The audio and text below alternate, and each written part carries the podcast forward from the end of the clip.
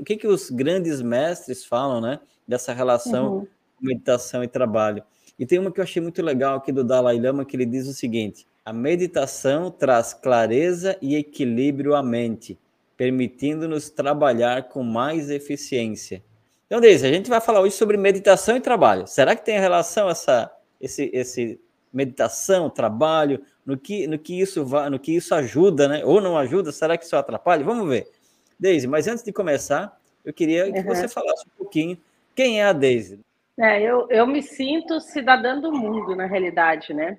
Eu nasci no Rio Grande do Sul, em Porto Alegre, mas com 30 dias de nascida eu já fui morar no Rio de Janeiro Morei muitos anos no Rio de Janeiro, depois morei no Paraná, depois morei no Mato Grosso, isso uhum. durante a minha infância e adolescência.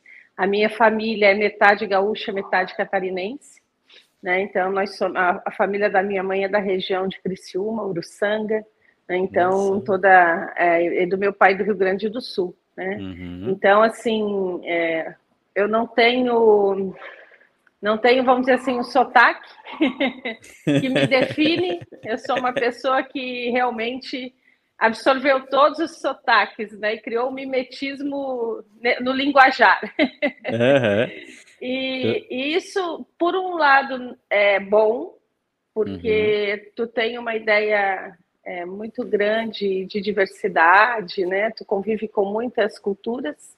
Uhum. É, por outro lado, é ruim porque tu não tem um enraizamento. Né? Ah, quem foi meu, meu amigo da quinta série? não uhum. sei, porque na quinta série eu estudava lá em Ponta Porã, no Mato Grosso, entendeu? Então, não sei. Então, é, essas coisas são é, como dizer, é, são ao mesmo tempo antagônicas, né? Ao mesmo tempo boas e ao mesmo tempo ruins. Mas se, é a complementação, a vida é isso, né? Claro. É, é esse esse antagonismo aí do bem, do mal, do bom e do ruim, né? Sim, né? É, uhum. Chegando na vida adulta, eu escolhi fazer a faculdade de história. Certo. Aí morava em Criciúma, em Sara, na realidade, e, e vinha uhum. fazer a faculdade aqui em Tubarão. E após me formar em história, comecei a estudar. Eu gostava muito de pré-história. Uhum. Né? Voltei assim, voltei minha atenção para essa área da história, né? E comecei a estudar arqueologia. Fiz o mestrado na PUC do Rio Grande do Sul, depois fiz o doutorado também na PUC. É, e, com esse, com essa profissão de arqueóloga, novamente eu voei, fui pelo mundo, né? Uhum.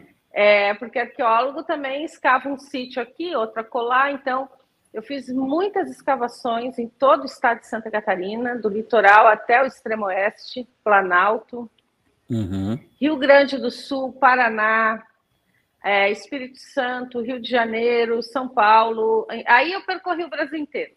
Sim. Trabalhando como historiadora. Eu, como arqueóloga. Arqueóloga. Como, Olha que legal. Como arqueóloga. E daí é, era, um, era um momento assim de muito trabalho da arqueologia, na arqueologia brasileira. Nós tínhamos trabalhos pelo Brasil todo.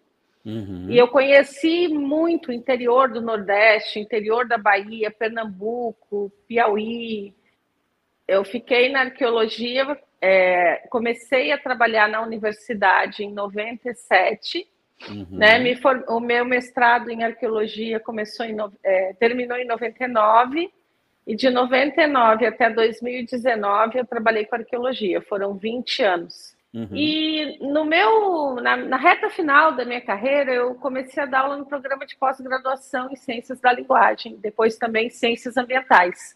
Uhum. E sempre trabalhando com estudos culturais, sempre trabalhando com o entendimento da diversidade das culturas, né? Uhum.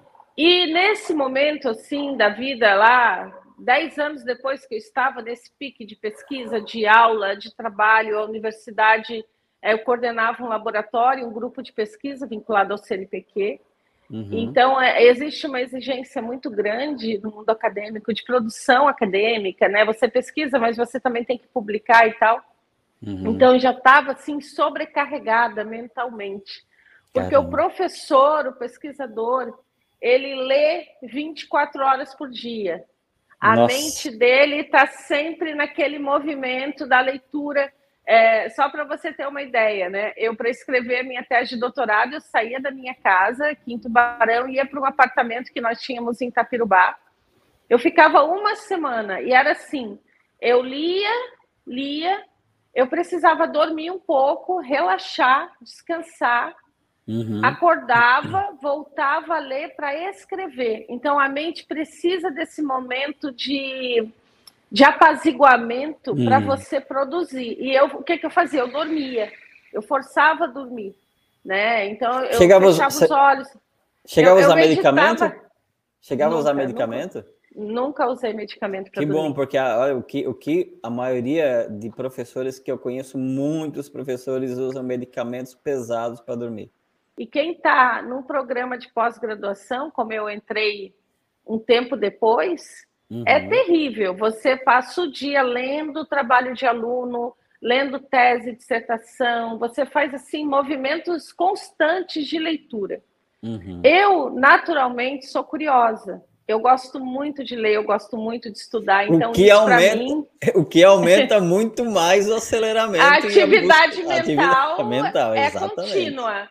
É, a atividade mental é um contínuo, assim. É, e, e, não é só a leitura do que está escrito, é a leitura uhum. do mundo também, né? É você observar o mundo, é você observar o que está acontecendo e você fazer essa leitura desse mundo. Isso também gera um cansaço mental, uhum. né? Isso também gera uma, uma contínua atividade mental.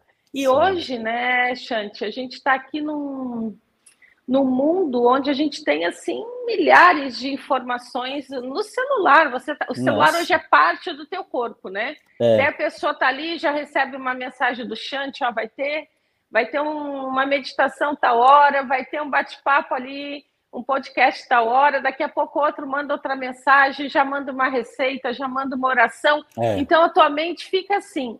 Aí tu entra né, num movimento frenético mental. Uhum, e isso, uhum. quando eu fiz o doutorado, eu defendi o doutorado em 2005, então a gente não tinha ainda essa atividade mental tão intensa com as mídias digitais como temos hoje, né? Uhum. Aí eu é, comecei a adoecer. Sim. O meu corpo começou a dar sinais de adoecimento, a minha pressão aumentou muito, é, eu tinha picos de pressão de mais de 20, né? Eu estava muito obesa, eu tinha gordura no fígado, eu tinha colesterol alto, sabe? Aquelas Nossa. coisas todas do corpo em desequilíbrio. Por quê? Isso, isso mais ou menos quando, Daisy? Isso a, a partir de 2010, 2012. Praticamente uns 10 anos depois que você começou, a, que você estava na função já dentro da universidade. Exatamente, exatamente. Uhum. Eu entrei na universidade em 97, então em 2010 eu já estava ali entrando num, num pico de estresse, né? uhum. né? E daí eu fui no médico, o médico passou um remédio para pressão, aquilo já me deu um mal-estar terrível. Que eu falei, gente, como uhum. assim? Eu tenho 46 anos e já estou tomando um remédio que na farmácia é assim, para a vida toda. Uhum. Né? E eu nunca fui muito crente nessa frase, a vida toda. Não Sim. existe nada para a vida toda, né? Tudo. A vida hoje entendo com muito mais propriedade que a vida é uma impermanência. Então, uhum. a vida toda, né, vai ter os seus momentos de impermanência e de transformação também.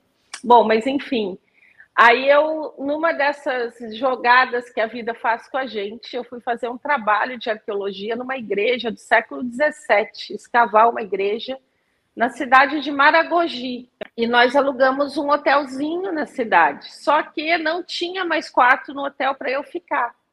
E me colocaram numa pousadinha do lado do hotel. E essa pousada, ela era uma era um ashram, ela se designava como um ashram era um lugar em que se preconizava uma vida diferente, né, da, uhum. da que a sociedade nos, nos proporciona no dia a dia, né? Isso. Então, o que que, o que que esse ashram nos dava, além da hospedagem? Ele nos dava aula de yoga diária, meditação e uma Olha. alimentação vegetariana e ayurvédica.